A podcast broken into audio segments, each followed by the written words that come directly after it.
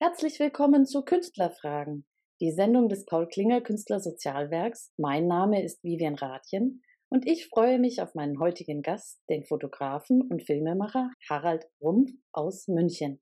Hallo! Hallo, Frau Rathjen. Sehr schön.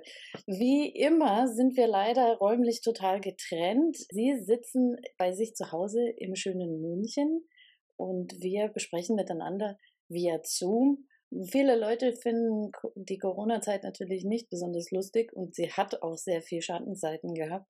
Aber dieser technische Sprung, den wir dadurch vollzogen haben, das ist schon sehr beeindruckend und eben auch bringt Möglichkeiten, die man vorher nicht hatte. Wie haben Sie denn die Corona-Zeit erlebt? Für mich war es äh, eine Zeit ohne re relativ wenig Einschränkungen. Also ich habe jetzt nicht so groß drunter gelitten. Ich bin immer noch nach wie vor durch die Republik gefahren, also ich kann mich erinnern, relativ schnell nach dem ersten Lockdown, also glaube ich, das war im März oder Anfang, Anfang 20, da bin ich von hier, von München nach Düsseldorf gefahren. Morgens um gegen 5 Uhr bin ich mit dem Zug losgefahren und das war dann ein Geister-ICE. Es war ein einziger Mensch, war noch in dem Waggon und äh, ich bin dann durch die ganzen Waggons gegangen, habe dann gefilmt und alle Waggons waren leer. Ein ewig langer ICE, also wirklich ein Geisterzug gewesen. Ich äh, gestehe, dass ich Sie persönlich noch nicht getroffen habe, aber ich habe Ihre Arbeiten schon mal gesehen. Bei meinen Recherchen habe ich festgestellt, dass ich Ihre Ausstellung, also von, aus meiner Sicht letzte große Ausstellung Billard im Gasteig in München, tatsächlich gesehen habe. Ich ah ja. Und zu sehen waren Bilder aus München, und zwar München der 80er Jahre. Und da wurde dann so locker flockig gesagt, äh, Bilder aus München vom Glockenbachviertel bis äh, hin zum Hasenberger. Für alle Zuhörer, die jetzt nicht genau wissen, was das ist, das sind die Stadtteile von, oder zwei Stadtteile. Zwei Stadtteile von, ja genau. Und dazwischen liegt jede Menge München. Also eins ist ein sehr schickes Viertel und eins ist ein, sagen wir mal, da hat man das Wort Glasscherbenviertel. Glasscherbenviertel, genau. Es gibt einige mehrere Glasscherbenviertel, die damals zumindest noch waren, wie Glockenbachviertel.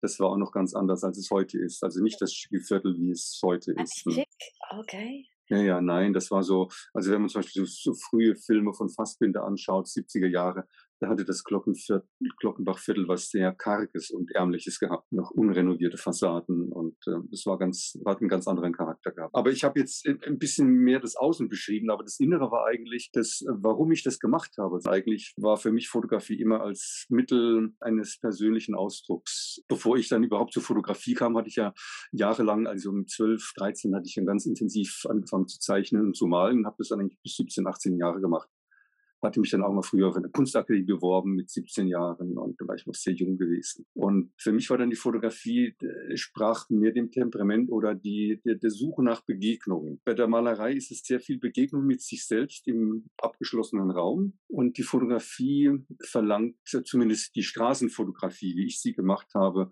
verlangt die Begegnung mit den Mitmenschen. Und für mich war dann die Fotografie dann auch eine Art von, ja, Sozialisierung, Empfinden von persönlichen Dingen im anderen. Also das, das, das, das, das Leben drumherum ist ja auch wie ein Theater. Also wenn ich ein Theaterstück sehe, das sind Momente, die sie von verschiedenen Interaktionen zwischen Menschen und das, was sich zufällig ergibt durch die Interaktionen, entstehen vollkommen neue Zusammenhänge, die ursprünglich gar nicht so bestehen aber meine eigene Wahrnehmung aufgrund meiner Konstellation, meines Zustandes stellt Verbindungen her durch Interaktion, durch Teile, durch Menschen, wie in welchem Verhältnis sie sich zueinander bewegen, wie sie sich verhalten, Blicke, dann entstehen dann vollkommen neue Geschichten. Das ist also auch ein neues, auch ein, ein Theater eigentlich der Straße. Ne? Für viele Leute ist die Kamera ja, sage ich mal, ein Distanzobjekt. Ja, man geht zu dem betrachteten Objekt zur Distanz, man hat die Maschine dazwischen. Und viele Leute verändern sich ja auch, wenn sie sehen, dass sie fotografiert werden. Das war bei Ihnen nicht der Fall. Es ist unterschiedlich. Es gibt verschiedene Annäherungsweisen. Es gibt ja den normalen dass ich einfach ganz schnell reagiere, ohne dass der, der Mensch, den ich da fotografiere, etwas davon merkt. Also sehr heimlich. Es hat was, ein bisschen was Juristisches auch. Es ist also ein etwas Stehlen, einen Moment Stehlen. Und auf der anderen Seite gibt es auch Momente ähm, von Personen, wo ich wusste auch, hm, da ist es jetzt nicht gut, einfach nur so anzunähern und zu fotografieren, sondern ich frage dann einfach auch. Und es gab dann tatsächlich so Momente, ich erinnere mich an ein Pärchen, das stand an der Ecke ähm, Hohenzollernstraße, Fallmareier Straße. Die standen da, hatten irgendein Flohmarkt Artikel so eine Lampe in der Hand und ist so sehr gedankenverloren, sehr melancholisch standen die so, ähm, es war ein Winter, standen die so da, haben sich vor sich hingeschaut. Ich habe mich denen angenähert und habe gedacht, das wäre toll, wenn die so bleiben würden, wie sie jetzt sind. Bin auf sie zugegangen und habe gefragt, ob, so, ob ich sie so fotografieren dürfte. Und da sagte sie, ja, kann ich. Und ich habe gesagt, aber versucht nicht zu vergessen, ich bin nicht da. Und erstaunlicherweise haben sie wirklich so dass diese, diese Ausstrahlung beibehalten, die ich sie, wie ich sie auch gesehen hatte. Ne? Das sind so Momente. Sind Menschen leicht zu fotografieren oder sind sie schwer zu fotografieren? Sind Männer leichter zu fotografieren als Frauen oder umgekehrt? Also das lässt sich bestimmt nicht so generell mit einem Satz beantworten. Das ist hm, situationsabhängig, würde ich sagen. Nicht nur von der Situation von den Menschen, die ich treffe, sondern auch von meiner eigenen Befindlichkeit. Das sind immer zwei Dinge, die zusammenkommen müssen. Und, aber ich habe gemerkt, obwohl ich jetzt schon äh, ja, jahrelang, schon ewig äh, Straßenfotografie mache, es ist immer so, ich muss mich auch erst in, in bestimmte, äh, ich muss erst mal in Fahrt kommen. Das heißt, am Anfang ist immer so eine kleine, ein, äh, ein Zögern oder eine Vorsicht da, mich irgendwo hinzubewegen oder zu fotografieren. Und nach der ersten Initialzündung, dann wird es dann leichter dann ist es wie, dann ist, dann entsteht so ein, eigener Sog. Und ja, die Art und Weise, wie man mit Leuten umgeht, das ist auch, ich habe wenig Aggression gespürt, aber meistens, wenn es gibt, es gibt natürlich auch manchmal die Momente, wo Leute aggressiv werden oder unfreundlich werden oder nicht fotografiert werden möchten. Dann habe ich gemerkt, am einfachsten hilft die Leute einfach nur anlachen oder angrinsen oder so. Es gibt Leute, die aggressiv werden. Also ich, in Hamburg ist mir das passiert, in St. Pauli, da habe ich nur von Weitem fotografiert, irgendwie junge Typen und so, die, der hatte sich angesprochen gefühlt aus irgendeinem Grund, ich weiß nicht, und der ist dann auf mich zugerannt, beschimpfend und so, und ich bin aber stehen geblieben und so, ich laufte nicht weg, eigentlich ungern. Und dann kam er an und hat gefragt, was wir machen. Dann kamen wir ins Gespräch und nachher haben wir einfach zusammen Bier getrunken. Ne? Gibt es Situationen, wo Sie sagen, Mai, also da würde ich jetzt als Fotograf nicht abdrücken? Machen? Ja, es, ja, es, aber ich, glaube, das ist wirklich abhängig, was, was ist es tatsächlich und wenn es eine Situation ist, wo eine Hilfeleistung gefragt wäre. Und da ist für mich eher die, also wenn ich helfen kann und nicht andere schon da sind, die das tun können. Hm, also wenn, wenn wirklich eine Situation da ist, wo ich der Einzige wäre, der helfen kann, ist auch schon passiert, dann, dann lege ich die Kamera zur Seite und versuche zu helfen. Weil es gibt ja diese Grenzen hin zum Voyeurismus. Man sieht das zum Beispiel immer wieder bei Unfällen auf, auf der Autobahn oder sowas. Ja, ja stehen bleiben und lieber ein Foto machen. Ja, also ich, ich, kann, ich kann mich aber erinnern, in New York war zum Beispiel auch ein, ein Verkehrsunfall und da war keine Verletzten oder sowas. Das war irgendwie ein Taxifahrer, ist da in Lampe umgefahren und vor einem Laden, da war eine umgekippte Freiheitsstatue, so ein Modell war und die Leute, und ich habe halt die Leute fotografiert, wie sie aufgeregt waren und die, die rumstanden oder so. Ne? Es war schon längst Polizei da, Krankenwagen, es war schon alles da. Aber ich habe schon die Situation ausgenutzt, um vermenschliches Verhalten aufzunehmen. Das, was, was ich da abgespielt gespiegelt hat, versucht die schon auch zu fotografieren. Also meine Freundin, die war ein bisschen entsetzt. Deswegen habe ich ja. nach Kodex gefragt, weil man irgendwann ja. seiner Arbeit auch sich selber einfach so seine Regeln auch setzt und ja, ja. setzt, ja. ob das so ist. Weil ich finde, ihre Fotos sind alle sehr schön, also schön im Sinne von, ähm, sie suchen das Würdevolle im Menschen. Also die Menschen werden alle nicht verzerrt oder in, in, in Situationen, die peinlich sind, gezeigt, sondern sie, sie haben ja. eine Würde, ähm, können sich auch präsentieren. Also ich habe das Gefühl, dass ich etwas über die Leute lerne, wenn ich, also selbst wenn ich sie nicht kenne, dass ich sie durch das Bild etwas kennenlerne. Ja. Und das heißt ja für mich im Hintergrund auch, dass sie einfach nur bestimmte Momente sich heraussuchen und nicht einfach nur die Action nehmen, weil die Action ist meistens nicht schön. Die Action ist meistens ja. Ist auch langweilig. Also ich denke, wenn Action nur festen ist, ähm, ja, ich versuche, ich versuche Zustandsbeschreibungen machen oder eine Befindlichkeit einer Person oder ich versuche etwas, dass das ein Moment, der da ist, vielleicht auch ein, ein Spiegel einer inneren Befindlichkeit dieser Person ist und teilweise auch ein, ein, ein, ein, Spiegel meiner eigenen Befindlichkeit ist. Oder sei es Melancholie oder solche Dinge, die für mich immer ein ganz wichtiger, glaube ich, ganz wesentlich war, so als, als äh, Hintergrund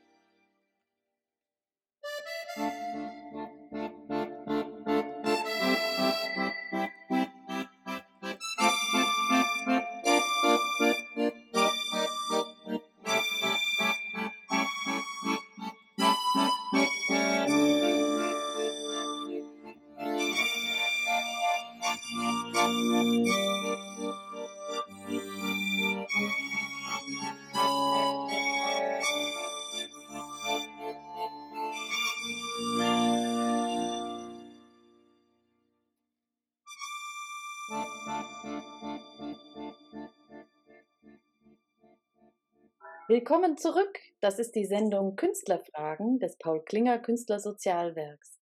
Mein Name ist Vivian Rathjen und ich spreche heute mit meinem Gast, dem Fotografen und Filmemacher Harald Rumpf aus München. Fangen wir doch noch mal ganz kurz von vorne an. Das hier okay. ist eine Sendung vom Paul Klinger Künstlersozialwerk.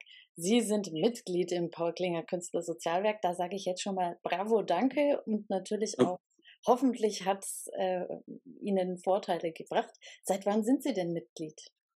Ich weiß es gar nicht mehr so genau, seit fünf Jahren vielleicht oder sechs Jahren. Ja, wenn Sie wann, wie lange vier sind, ja, also sechs Jahre bestimmt, ja, genau. Mhm.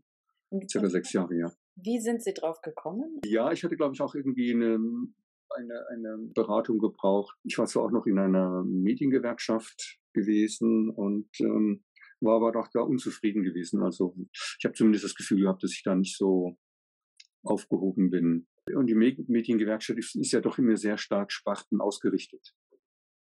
Paul Klinger hat ja nicht nur eine Sparte, sondern es sind sehr unterschiedliche, es sind Personen ganz unterschiedlicher Berufe. Schauspieler, äh, Sprecher, Schreiber, Fotografen, Maler. Also ganz unterschiedliche Hintergründe und äh, was ich auch gut finde, weil ich immer das Gefühl habe, im Medienbereich sind die Leute immer sehr abgeschottet. Es gibt wenig Interaktion zwischen einzelnen Medien. Man äh, tut die Leute ganz gerne in Schubladen. Und das äh, und dagegen habe ich mich immer gewehrt. Ich mag eigentlich nicht so das Schubladendenken und das machen und, wir auf keinen Fall. Ja, und das denke ich ist ganz wichtig, dass man offen ist für ganz unterschiedliche Bereiche. Das ist sehr schön gesagt. Wir sind völlig gegen Schubfächer und denken, dass die also eigentlich die kreativen Berufe ein großer Gemein eine große Familie sind, ja, mit mit diversen Auszweigungen. Aber letztlich, ähm, man hat, kämpft auch mit den gleichen Sachen. Also egal in welcher Sparte man ist, es hat, man hat mal Hochphasen, man hat mal niedrige Phasen. Und ähm, es ist toll, wenn man da eine Möglichkeit hat, sich auszutauschen. Oder wenn man sozusagen Probleme hat, dass man eine Anlaufstelle hat, bei der man sich einfach mal erkundigen kann. Und das Schöne ist, dass wir einen sehr persönlichen Kontakt auch pflegen. Also es ist eigentlich eine relativ kleine Gruppe, die da die Organisation aufrechterhält und Genau. Mhm, das ist richtig, dann ja. kann man mhm. recht schnell die Leute kennenlernen, mit denen man Ja, das ist richtig, ja. Und man sieht sich öfter. Also meistens in größeren Gewerkschaften ist es so, dass man da wenig ähm, zu diesem persönlichen Kontakt gar nicht pflegt, ne, gar nicht hat. Und wir haben natürlich solche schönen Elemente bei uns auch drin, dass wir einzelne Mitglieder vorstellen können, eben zum Beispiel im Rahmen von unseren Künstlergesprächen, also Mhm. Künstlerfragen. Soweit ich das verstanden habe, sind Sie in der Nähe von in der Pfalz, äh, bei der Genau, Pfalz, in der Nähe von Rammstein geboren worden, genau. dann aber relativ, Kaiserslautern, Rammstein, genau. relativ schnell wieder weitergezogen Richtung französische Grenze. Also die frühen Jahre waren tatsächlich viel von Bewegung gekennzeichnet. Äh, Straße hat mich schon immer interessiert. Ich bin schon relativ früh, ähm, mit 15 bin ich mal abgehauen, zu Franz wollte ich nach Frankreich fahren mit dem Radl und äh, das waren halb zwei Stunden, musste ich nach Radeln, um da hinzukommen und oder bin zu meinem Bruder geradelt von hier zum Rhein, das sind 110 Kilometer, das in sechs Stunden bin ich dann geradelt, um da hinzukommen und äh, mit 16 bin ich dann zum ersten Mal in Frankreich per Anhalter unterwegs gewesen, so in Südfrankreich und dann zurück nach Paris und dann wieder nach in die Pfalz zurück. Kann man Es war immer eine Sehnsucht. Es war immer die Sehnsucht nach etwas, was äh, das eigene, das eigene Dasein zu hinterlassen oder das, das eigene Umfeld zu hinterlassen Der oder zu verlassen. Zu verlassen der einfach. Horizont, den man sich erobern möchte. Ja, vielleicht schon, ja. Mhm. Soweit ich das gesehen habe, mit 17 sind Sie ja nach München gekommen. Sie haben Genau. versucht, ähm, an der Kunstakademie aufgenommen zu werden.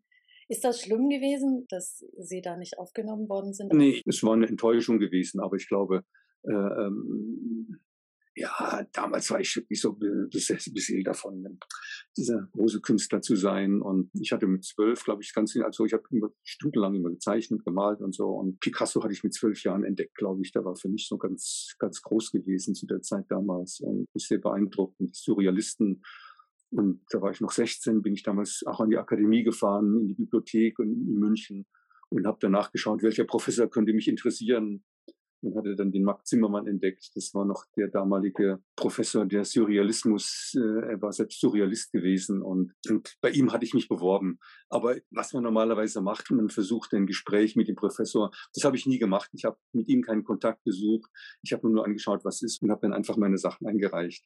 Also ein persönliches Gespräch mit ihm. Ich gesagt, ja, ich möchte jetzt bei Ihnen unbedingt studieren. Das hat nie stattgefunden. Aber der muss mich ja mögen irgendwie. Der muss ja sagen, okay, und äh, das ist ja eine Voraussetzung. Das, das ist ja doch eine persönliche Geschichte. Wenn ich mich in eine Klasse begebe, da muss auch etwas zwischen dem, äh, zwischen dem Studenten und dem Lehrer passieren. Und die Basis war überhaupt nicht da gewesen. Also insofern war ich war enttäuscht, aber es war kein Weltuntergang. Sehr gut. Das ist doch äh, wirklich positiv. Ja, Mhm. stattdessen haben Sie erstmal ein paar andere Berufe gemacht. Also ich habe was gelesen von Pizza.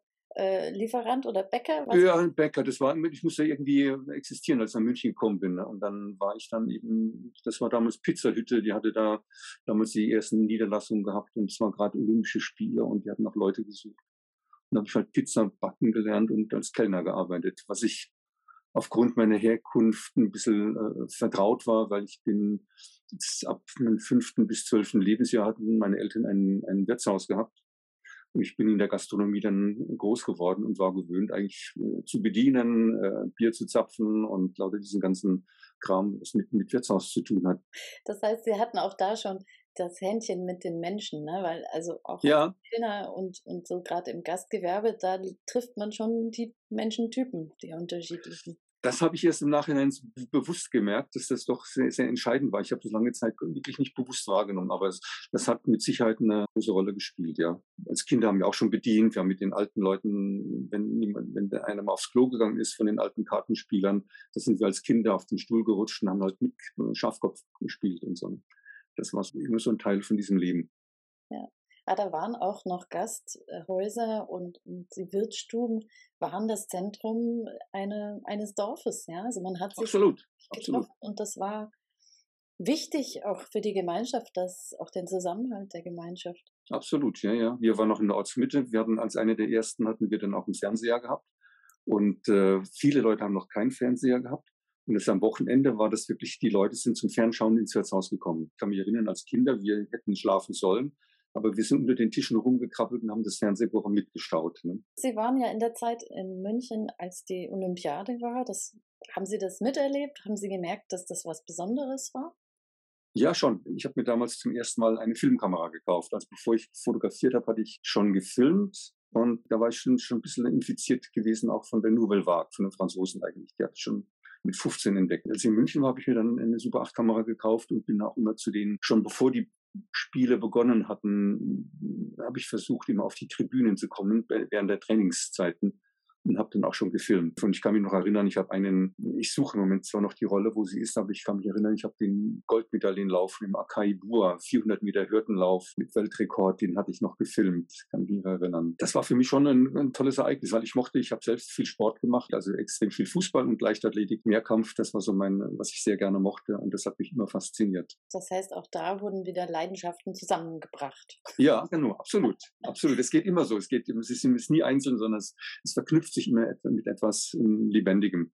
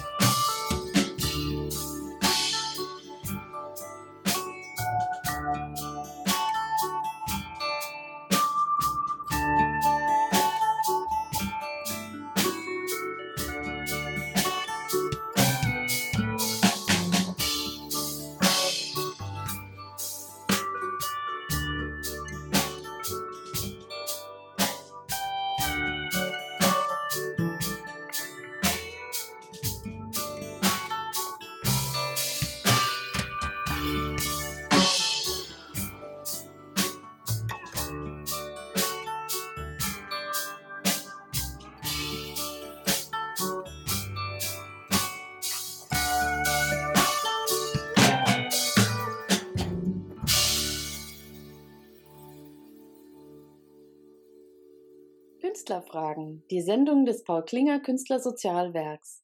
Mein Name ist Vivian Rathjen und bei mir heute zu Gast ist der Fotograf und Filmemacher Harald Rumpf aus München. Jetzt sind wir schon ganz tief eingestiegen hm. in die Fotografie.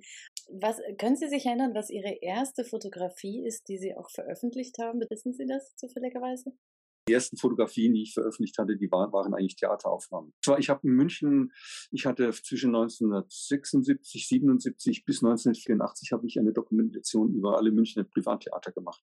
Oh, wow. Okay. Und das waren insgesamt so 30, 35 Theater, die ich damals über mehrere Jahre fotografiert hatte. Und es gab dann eine große Ausstellung im Theatermuseum, im Deutschen Theatermuseum in München.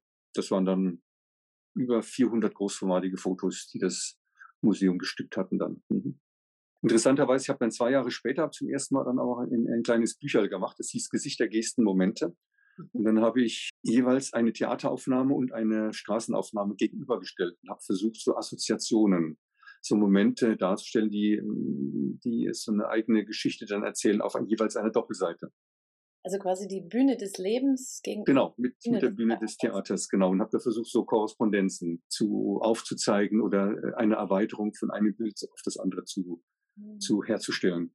Wir haben auch einen Verlag selber jetzt inzwischen. Das hatte ich damals mit dem Gesicht der Gießen Momente. Das war das erste hm, Projekt, das erste Produkt, das ich damals selbst verlegt hatte.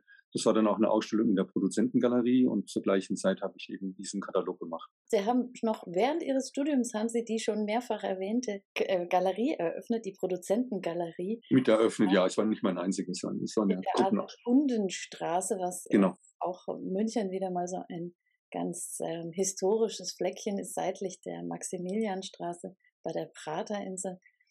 Das sind heute alles Flecken, wo ich mir denke, wow, wenn du da eine Galerie eröffnest, puh, was für Mieten werden das wohl sein. Aber ich schätze mal, das war zu der Zeit einfach gar kein Thema. So das war überhaupt kein Thema. Ich glaube, das waren 300 Mark. Und die oh. haben wir zu sieb, das haben wir zu sieb gestemmt. Also insofern war das, war der Anteil, der persönliche Anteil war relativ vergleichsweise gering. Und warum haben Sie sie Produzentengalerie genannt? Ja, das schuldet sich schon ein bisschen dem Zeitgeist. Und vor allem diejenigen, alle, die, die, die, es gab in Berlin eine Produzentengalerie, die war bekannt. Und dann ist das auch eine Zeitgeistgeschichte mit Sicherheit. Ne? Also und wir waren alle, wir waren alle Macher. Wir waren jeder, der Mitglied dieser Galerie war, hat selbst Bilder produziert. Also war Maler, Fotograf, äh, Konzeptkünstler. Und äh, insofern Produzent, waren wir die Produzenten der Bilder, die wir selbst ausstellen. Wie, wie lief das da ab? Also ich meine, wie, wie, wurden wie wurden die Ausstellungen organisiert? Wie, was, was, was war Ihre Rolle? Also wir hatten uns regelmäßig getroffen und es gab dann auch Anfragen von Gast für Gastausstellungen, wo wir dann darüber entschieden hatten, nehmen, wen nehmen wir jetzt, dass er als Gast ja ausstellen kann. Es gab am Anfang auch Lesungen. Ich, wir haben Taschenlampenlesungen veranstaltet. Es gab mal eine gemeinsame Ausstellung mit einem Bild von Stefan Moses. Das war irgendein Bild von einem Mann, der seinen Mittagsschlaf am Tisch macht. Eine kleine Junge sitzt auf dem Tisch. Es war in Vietnam aufgenommen und das war ein Motiv, zu dem alle Mitglieder einfach eigene Bildideen entwickelt hatten und daraus gab es auch eine Ausstellung. Und dann hatte jeder seine, seine eigenen Ideen gehabt für Ausstellungen, für seine persönlichen Ausstellungen. Und für die war er selbst zuständig. Also haben wir abgestimmt, macht er das jetzt oder nicht und wann, wann macht er das und den, den Zeitpunkt festgelegt. Und dann war jeder Einzelne für seine eigene Ausstellung zuständig und musste auch da sein während der Öffnungszeiten. Ja. Sehen Sie Veränderungen in der Fotografie? Also ich meine, den Veränderungen, ganz, ganz entscheidende Veränderungen von der analogen Fotografie zur digitalen Fotografie, den Sie ja auch mitgemacht haben. Das ist natürlich, hat die Fotografie sehr verändert, aber auch jetzt, dass alles im Internet ist und insofern auch überall zu haben, zu sehen, zu kopieren ist. Ist das etwas, was Ihre Art zu fotografieren beeinflusst hat? Ich weiß nicht, ob es meine Art zu fotografieren beeinflusst hat, aber ähm, ich habe auch zum ersten Mal vor kurzem äh, Bilder auf, Instagram gepostet, weil für mich lange Zeit immer so fragwürdig war, was passiert eigentlich mit dem Copyright, ne? Was macht, was passiert mit den Bildern, wie kopieren die das raus und so.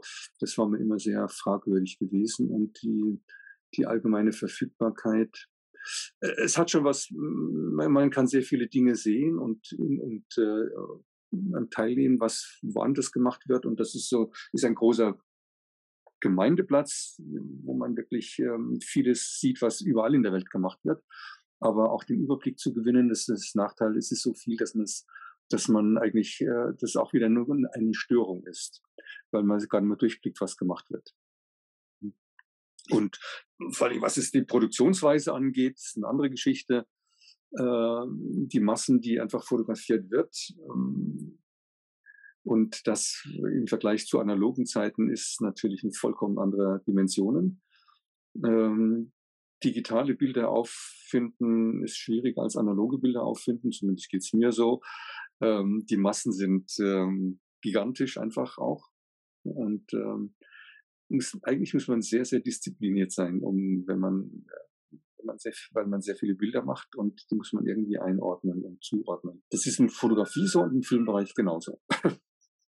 Also das stimmt, dass mit der digitalen Fotografie die Menge an, an Fotografien einfach exponentiell zugenommen hat. Und man, also ich weiß nicht, ob Sie es gemerkt haben an sich, man fotografiert auch mehr. Also schon auch, ja. ja. Mhm. Weil es so schnell geht und Ja, ja. Man es auch sofort sehen kann, sozusagen. Ja, ja. So einen Blick drauf haben. Ein bisschen der Überraschungsmoment geht verloren.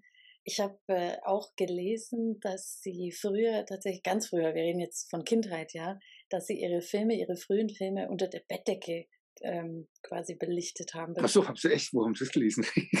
Es stimmt, äh, entwickelt habe. Entwickelt, Ja, ja. das war das Wort. entwickelt habe. Also ich habe mit, mit, mit, äh, gut, ich habe mit, zehn- mit 10 habe ich zum ersten Mal so eine Kamera geschenkt gekriegt, die habe ich mit 15 immer noch gehabt. Und mit 15 habe ich dann angefangen, so die Filme so unter der Bettdecke einzu, in die Dose einzu, auf die Spirale zu wickeln und dann äh, zu, zu befüllen und dann äh, entwickelt anschließend. Genau, das habe ich immer unter der Bettdecke gemacht. Es war nichts anderes da. Und Da allein schon dieses Abenteuer, ja, klappt es, klappt es nicht. Ja, ja, das ist schon spannend. Sehen auf dem Film, ja, ist es auch so geworden, wie ich es tatsächlich gedacht habe, dass es sein soll. Das fällt natürlich mit der digitalen Fotografie völlig. Das fällt weg, obwohl ich versuche, ich versuche zu vermeiden, dass ich sofort drauf schaue, ob das Bild geworden ist oder nicht. Ich versuche mir den Überraschungseffekt noch zu erhalten. Liebe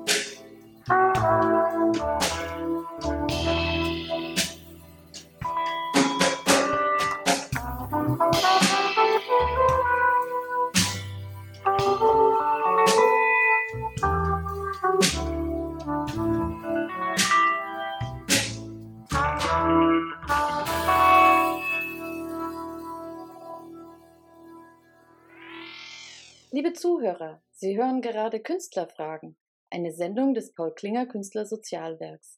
Wenn Ihr Herz für Künstler schlägt und Sie gerne Künstler gezielt und unbürokratisch helfen wollen, dann sind Sie beim Paul Klinger Künstlersozialwerk genau richtig. Wir verwenden alle Spenden, um Künstlern aller Richtungen, die in Not geraten sind, zu helfen. Natürlich freuen wir uns auch, wenn Sie uns als Fördermitglied regelmäßig unterstützen wollen und bedanken uns an dieser Stelle bei allen, die das bereits tun. Mein Name ist Vivian Rathjen und heute zu Gast bei mir in der Sendung Künstlerfragen ist der Fotograf und Filmemacher Harald Rumpf aus München. Ja, und dann muss ich mir natürlich noch eine andere sehr wichtige Veröffentlichung, die Sie angestoßen haben oder mitbegründet haben, an erwähnen. Und zwar sind Sie Mitbegründer der ersten deutschen Obdachlosenzeitung BIS. Und ja. wer sich in München bewegt, der weiß, da sitzen dann immer oder stehen wahlweise die Herrschaften und halten die neueste BIS hoch. Und die mhm. ist immer aktuell. Es ist eine sehr schön gemachte Zeitschrift, sehr hochwertig gemachte Zeitschrift mit wirklich interessanten Themen. Also gar nicht, ähm, was man erwarten würde. War Ihnen das so klar, dass äh, Sie so eine Zeitschrift machen wollten? Wo kam diese Idee überhaupt her? Gut, das natürlich, das hing natürlich mit der, mit der Tatsache zusammen, dass ich 1985 angefangen hatte, einen Dokumentarfilm zu drehen, der über eine Gruppe von Münchner Obdachlosen ging, die alle sich um den Bereich Münchner Freiheit, Schwabing, Englischer Garten sich aufgehalten haben. Und das ist ein Personenkreis gewesen von sechs, sieben Leuten. Und die habe ich dann über zwölf Jahre begleitet. Bedingt auch dadurch, weil ich auf 16 Millimeter Material gedreht habe, was einfach nur teuer ist und ich nur dann drehen konnte, wenn ich Geld hatte. Und Dadurch hat sich die Drehdauer lange hingezogen und es musste auch irgendwann der Zeitpunkt kommen, wo ich das erst, dass ich dann das Gefühl habe, es ist genügend Material da, damit man eine Geschichte erzählen kann. Wobei ich sehr dankbar bin für meinen damaligen Cutter, den Thomas Balkenhol, weil äh, er dann eine Geschichte erzählt hatte, die ich vielleicht, die ich noch gar nicht in der Lage gewesen wäre zu erzählen. Einfach in, in die Art und Weise, wie er das gestaltet hat. Ich habe vom Schnitt her wenig Ahnung gehabt und äh, wie man Geschichten auf, aufziehen kann, auf aufdröseln kann, um das zu erzählen. Und da hat er was ganz Großartiges geleistet. Und aus dieser Idee heraus, aus der Erfahrung heraus, dass ich sage, ich möchte jetzt nicht nur darüber was machen, über Leute einen Film machen, weil ich bin jetzt, ich habe das nicht analytisch gemacht, so wo ist, was sind die Hintergründe, wie so Interviews gemacht, äh, was war das Einzelschicksal da gewesen, was war das Schicksal da gewesen, um, sondern ich habe einfach nur, ich war auch nur anwesend, habe gesehen, was passiert mit den Leuten, was sind die Geschichten und aus den Geschichten in roten Faden gesponnen. Ich dachte aber, es müsste noch, man müsste da noch mehr machen. Und da war auch die Idee gewesen, durchaus irgendwas zu publizieren oder zu, zu veröffentlichen, Bildern oder Ausstellungen zu machen. Und dann hab, bin ich zufällig auch auf die Leute gestoßen, es waren Sozialarbeiter gewesen, die äh, mit der Idee äh, schwanger gingen, eine Obdachlosenzeitung aufzumachen. Und am Schluss waren wir dann sieben Leute, die dann die erste Zeitschrift dann gegründet haben im Oktober 93 war das. Und habe dann die ersten fünf Jahre auch das Layout gemacht von der Zeitschrift. Wie sind Sie denn auf den Titel gekommen? BIS? BIS war der Vorschlag von einem der Betroffenen. BIS heißt eigentlich Bürger in sozialen Schwierigkeiten. Der den Namen erfunden hat, das war der Hermann, Hermann Swoboda. Das war der Namensgeber. War auch Verkäufer gewesen war ein guter Koch, hat teilweise auch in der Küche von dem, von dem Kloster, in dem unsere Redaktion war, auch die Küche gemacht und ist dann aber irgendwann, glaube ich, im Laufe der 90er Jahre gestorben. Er war ganz ein gescheiter Kopf gewesen eigentlich.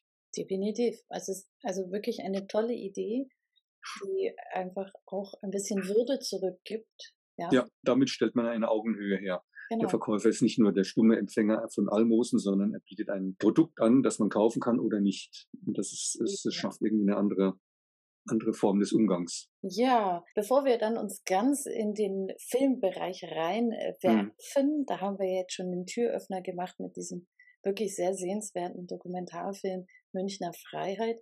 Ich gestehe, ich habe ein bisschen mit der Namensgebung gerungen. Ich habe sie jetzt als Fotograf und Filmmacher ja, ja. Ja, ist ja okay.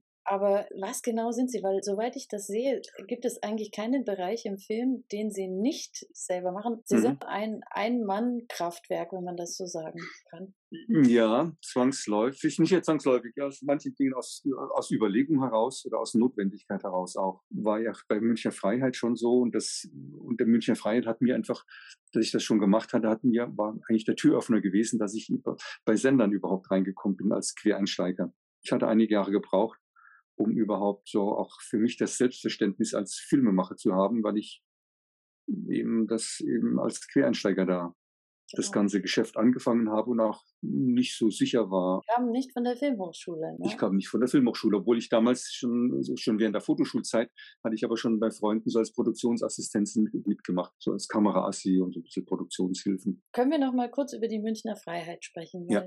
Für mich ist da schon eine Hemmschwelle, dass ich sage, also man nimmt die Obdachlosen in der Stadt schon wahr, aber ich würde jetzt niemals so mich jemandem annähern und, und nach seiner Lebensgeschichte fragen. Gab es da Schwierigkeiten oder haben Sie da einfach ein Händchen für, dass sich die Leute Ihnen so öffnen, dass man dann auch einen Film über Sie dreht? Ich weiß es nicht mehr. Also der Günni, das ist die Hauptperson aus Münchner Freiheit, sein Spitzname war Zigeuner Günni. Er hat eine, so eine, eine Bernardiner-Hündin gehabt als Begleitung. Tiere ziehen ganz gut Geld immer, das ist auch eine Überlegung. Den hatte ich aber ein halbes Jahr vorher schon mal im englischen Garten fotografiert. Und eben im, im September hatte ich ihn dann wieder getroffen im Kreis von einer ganzen Clique. Also er war ein bisschen mein Zugang, weil ich mich mit ihm schon mal unterhalten hatte. Und dann habe ich, hab ich mir eine Kamera geholt und dann einfach angefangen zu drehen. Also ich frage dann einfach gar nicht, sondern ich drehe einfach. Und daraus hat sich einfach so Geschichten entwickelt. Und der Personenkreis hat sich auch erst entwickelt. Der war nicht von Anfang an da gewesen. Das waren dann plötzlich immer nur die, die nächsten Kumpels, die, die dann wirklich zu dem Kreis gehört haben, die auch sonst miteinander befreundet waren, die ein ganz gutes Verhältnis zueinander hatten. Ich habe dir nicht gesagt, erzähl mir deine Lebensgeschichte, sondern ich habe es einfach nur beobachtet, was sich ereignet hat. Aber grundsätzlich ist das ein Medium zu haben, ist immer hilfreich. Ähm, nehmen wir an, ich gehe auf der Straße und sehe einen Menschen sage, ach ja, hm, ich frage den mal, er soll mal sein Leben erzählen oder so. Ne? Und sagen, hey, du, äh, erzähl mir doch mal was von deinem Leben. Sag, bist du blöd oder so? Ne? Was willst du von deinem Leben wissen?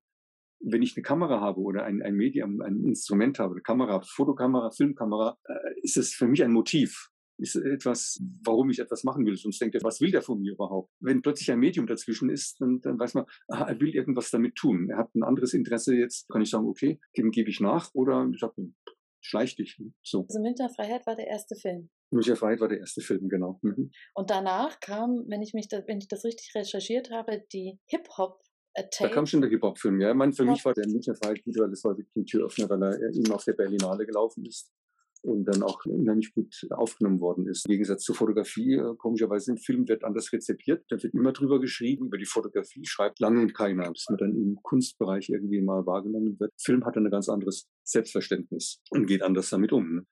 Der Hip-Hop-Film war nachher die zweite Produktion, die ich dann gemacht habe. War der Hip-Hop-Film eine Auftragsarbeit oder wie sind Sie überhaupt darauf gekommen, nach New York zu gehen? Nee, nee das, die, die Idee kam schon von mir. Hintergrund war eigentlich mein erster New York-Besuch. Und damals war ich auch im Apollo-Theater gewesen in Harlem. Apollo-Theater ist so das, was wir heute Deutschland sucht den Superstar. Das hatten die aber schon 1937 eingeführt. So in, in, in Vaudeville-Bühnen, da gab, hatten die, bevor die abendlichen Gigs waren, gab es dann für die, für Newcomer die Möglichkeit aufzutreten. Der das damals eingeführt hatte, der bekam dann nachher äh, dieses Apollo-Theater und hat dann dort das, diese Amateur Night Shows, wie sie dann hießen, hatte institutionalisiert. Und in, schon in den 40er Jahren war das eine Institution, 50er Jahre auch. Und dort ist James Brown zum Beispiel ist entdeckt worden. Der hat damals, äh, war barfuß, hatte sich Schuhe leihen müssen, damit er auftreten konnte. Aretha Franklin und ganz, ganz große Leute sind da zum ersten Mal auf der Bühne von, vom Apollo-Theater aufgetreten und entdeckt worden.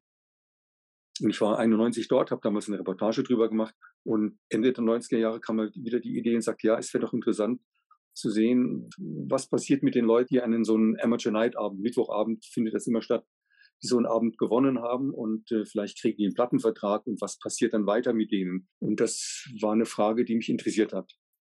Und ich bin dann damals hingefahren nach New York und ich habe sogar Glück gehabt, in das Apollo Theater reinzukommen. Ich konnte auch drehen damals schon. Dann alles drumherum gedreht, in Harlem gedreht, auch Hip-Hop-Leute gedreht, alles Mögliche, was an Musik war. Bei meinem dritten Besuch gab es dann einen Managementwechsel im Apollo-Theater und dann war eine neue Leiterin da, die hat dann gesagt, was wollen Sie, eine Dokumentation über das Apollo-Theater, das machen wir selbst und so brauchen wir brauchen niemand, der von außen kommt. Und damit war ich dann außen vor. Und bin ich dann in, ziemlich frustriert in Harlem rumgelaufen und bin dann irgendwann vor einem Friseurladen gelandet, der so ein DVDs verkauft hat oder CDs mit Hip-Hop. Bin mit dem Besitzer ins Gespräch gekommen, ob er irgendjemand kennt, die Rap. Dann ist er in den Laden verschwunden und kurz danach hat er mich reingewinkt und hat mich an Hersedes vorgestellt. Und Hersedes war einer der Friseure, die bei ihm einen Stuhl gemietet haben. Ihm habe ich dann erklärt, was ich will und ja, war interessiert gewesen, aber auch skeptisch, ein Weißer, der möglicherweise irgendwas tun will und vielleicht auch nur eine große Klappe und sonst nichts dahinter. Und hat gesagt, ja, okay, Sie haben vor, nächste Woche montags wollten Sie ins Studio gehen und er würde mich anrufen. Er hat mir seine Telefonnummer hinterlassen und ja, und dann habe ich einfach gewartet. Der Montag ist verstrichen den ganzen Tag und abends war immer noch kein Anruf da gewesen. Da habe ich gedacht, jetzt hat er eine dicke Lippe riskiert und so. Ich war dann bei einem Freund im East Village Und um 1 Uhr ruft es dann plötzlich an, sagt dann, ja, äh, Herr Sersedes, äh, so, Sie sind in der Südbronx in dem Studio und äh, ich sollte mal vorbeikommen und kann dann filmen. Und dachte ich, Südbronx, okay, ja, es war für mich immer, es waren alles noch so unbe große Unbekannten und immer so Südbronx, denken wir, abgefackelte Häuser. Dann habe ich gesagt, okay, wenn der Taxifahrer hinfährt, dann bin ich dabei und habe dann ein Taxi angerufen, hab gesagt, ich möchte da und dahin. Und sagte, ja, okay, kein Problem, fahren wir. Und dann bin ich dahin gefahren. Und das war dann der Anfang. Dann habe ich dann seinen Partner kennengelernt, IG Off. Und das war dann der Anfang von, von, für den Film. Und habe dann sofort die nächsten Tage, solange ich bei dem dritten Aufenthalt dort war, habe ich dann gedreht und habe dann Material gesammelt. Und daraus habe ich dann einen kleinen Clip geschnitten, ein Exposé geschrieben und das hat dann BR und Arte als äh, Fernsehinteressenten gehabt und dann, und dann noch die Bayerische Filmförderung. Da fügte sich wieder alles zusammen. Da fügte sich alles zusammen. Ja, das war prima. Das war ganz toll. Ja. Mhm.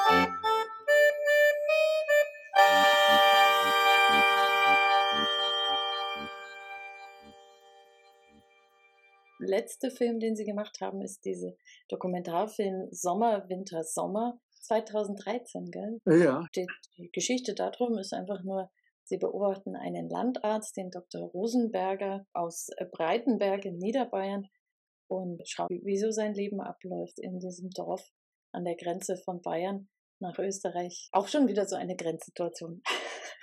Das ist richtig, ja, ja, das ist, und Tschechien ist auch noch dabei. Ja, genau. Aber nicht auch, auch Lebensgrenzen. Ich hatte über ihn einen Bericht gelesen der Süddeutschen und habe gedacht, ja, wäre eine interessante Figur für jemand, äh, weil ein Landarzt ist eine Person, in der sich sehr viele gesellschaftliche Gruppen spiegeln, die alle zu seinen Patienten gehören können. Ich habe ihn dann angerufen und habe gefragt, ob er sich sowas vorstellen könnte, Protagonisten einem Film zu sein. Äh, er war da nicht abgeneigt. Und wir haben uns zum ersten Mal getroffen und wir haben uns, mochten uns, die Chemie hat irgendwie gestimmt.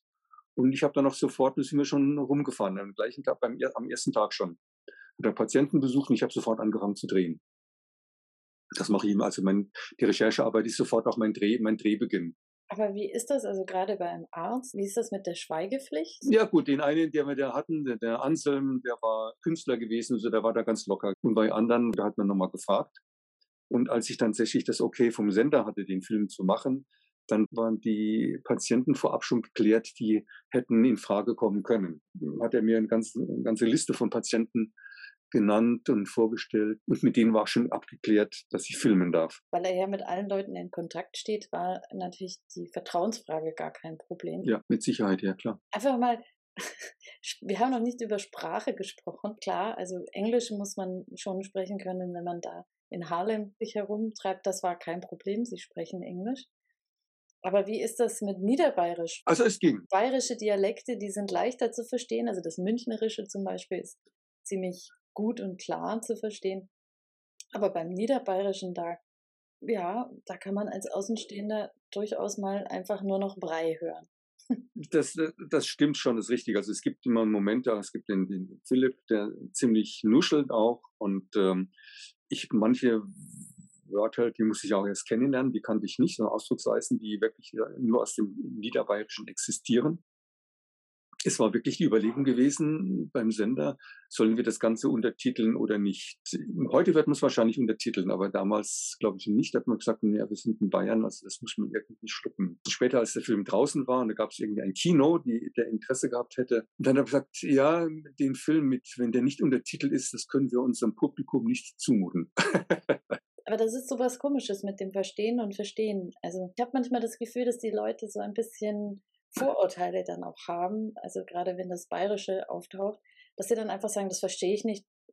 Naja, dann, also wenn man es mir nicht schon präsentiert, will ich mich auch gar nicht bemühen, da einfach mal zuzuhören und mich auch einfach auf die Laute einzulassen, weil. Ja, klar. Wenn ich nach Norddeutschland gehe, an die Küste oder so, und die reden Dialekt, ein Blatt ja. oder so, also da verstehe ich auch nichts. Ne, also. Aber ich bin der Meinung, dass es auf das Einlassen auch drauf Ja, ist auch ganz wichtig einfach. Das ist absolut hier. Ja. Sonst muss offen sein, sonst passiert gar nichts.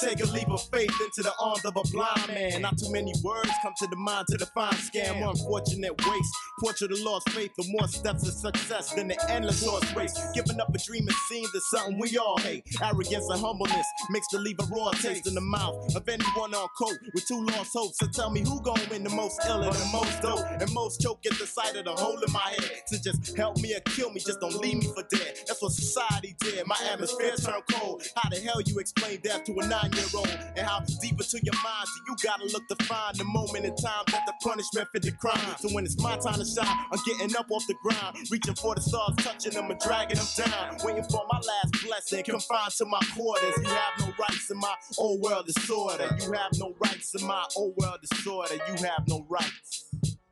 You see the sun in Miami keep beating me down, so I'm reaching for the stars and I'm pulling them down. We standing on the battleground, holding the crown. And since God created gravity, we holding it down. Got this on lock like a bloodthirsty pit. Every time I see a mic, I wanna grab it and flip. My mind is like a tech with 39 in a clip. Put holes in your body and watch your soul drift. Now I'm on your strip and I'm busting at your click. Plus I got my strip, that's double my profit. Some say that I'm heartless, but I say that it's logic. She telling me she love me, but I'm not not gonna flip. Cause the hour I get back, she be sucking the next dick. She only down for the course cause of the chromed out six. In the morning, she on point with the eggs and the grits. But she ain't way over her head cause I'm way too slick. Serious with this, like bombs and Arabics. Pockets stay thick with 50s and hundreds. Hollow point tips got you caught in the mix. Now your bed is made of ice and your body is stiff. If you wanna step us, you got to have Mac it. The last cat I had to rock, I think his name was Saint Nick. The sun and queens keep beating me down. Got me reaching for the stars, now I'm pulling them down. We standing on the battleground, holding the crown. Since God created gravity, we holding it down. The sun in the Bronx keep beating me down. Got me reaching for the stars and I'm pulling them down. Headbangers jerk your head back. Rep the sign on Yankee hats. Crack draws on physical contact. The streets we rule that. Hot shit, we spit that. Ghetto nostalgic. Shorty rock mics. Sit snatch, sleep patches. Could have stolen dirt bikes. Fucking with fate. Lusting for destiny. Inhaling ecstasy. Too high to get next to me. Eager to regulate. I let them go. After I flow, they hesitate. The name alone intimidates. IG often hazardous. We raise the stakes. The high society fled the baseline. Rest my head on the clouds. Fold my feet across the shoreline. Close my eyes and let my soul reflect the nighttime. Ahead of my time. Killer rhyme. Ancient hip hop. Do the wop in the form of a head bop. Everything we blaze is hot. Whether written or off the top, what you chasing, we claim it. Next to the illest, fill my name and introducing the highest. I guarantee the game will never be the same again. See the sun in Miami keep beating me down. So I'm reaching for the stars and I'm pulling them down. See the sun in the Bronx keep beating me down. Got me reaching for the stars and I'm pulling them down. See the sun and queens keep beating me down. Got me reaching for the stars, now I'm pulling them down. We standing on the battleground, holding the crown. And since God created gravity, we holding it down. down, down,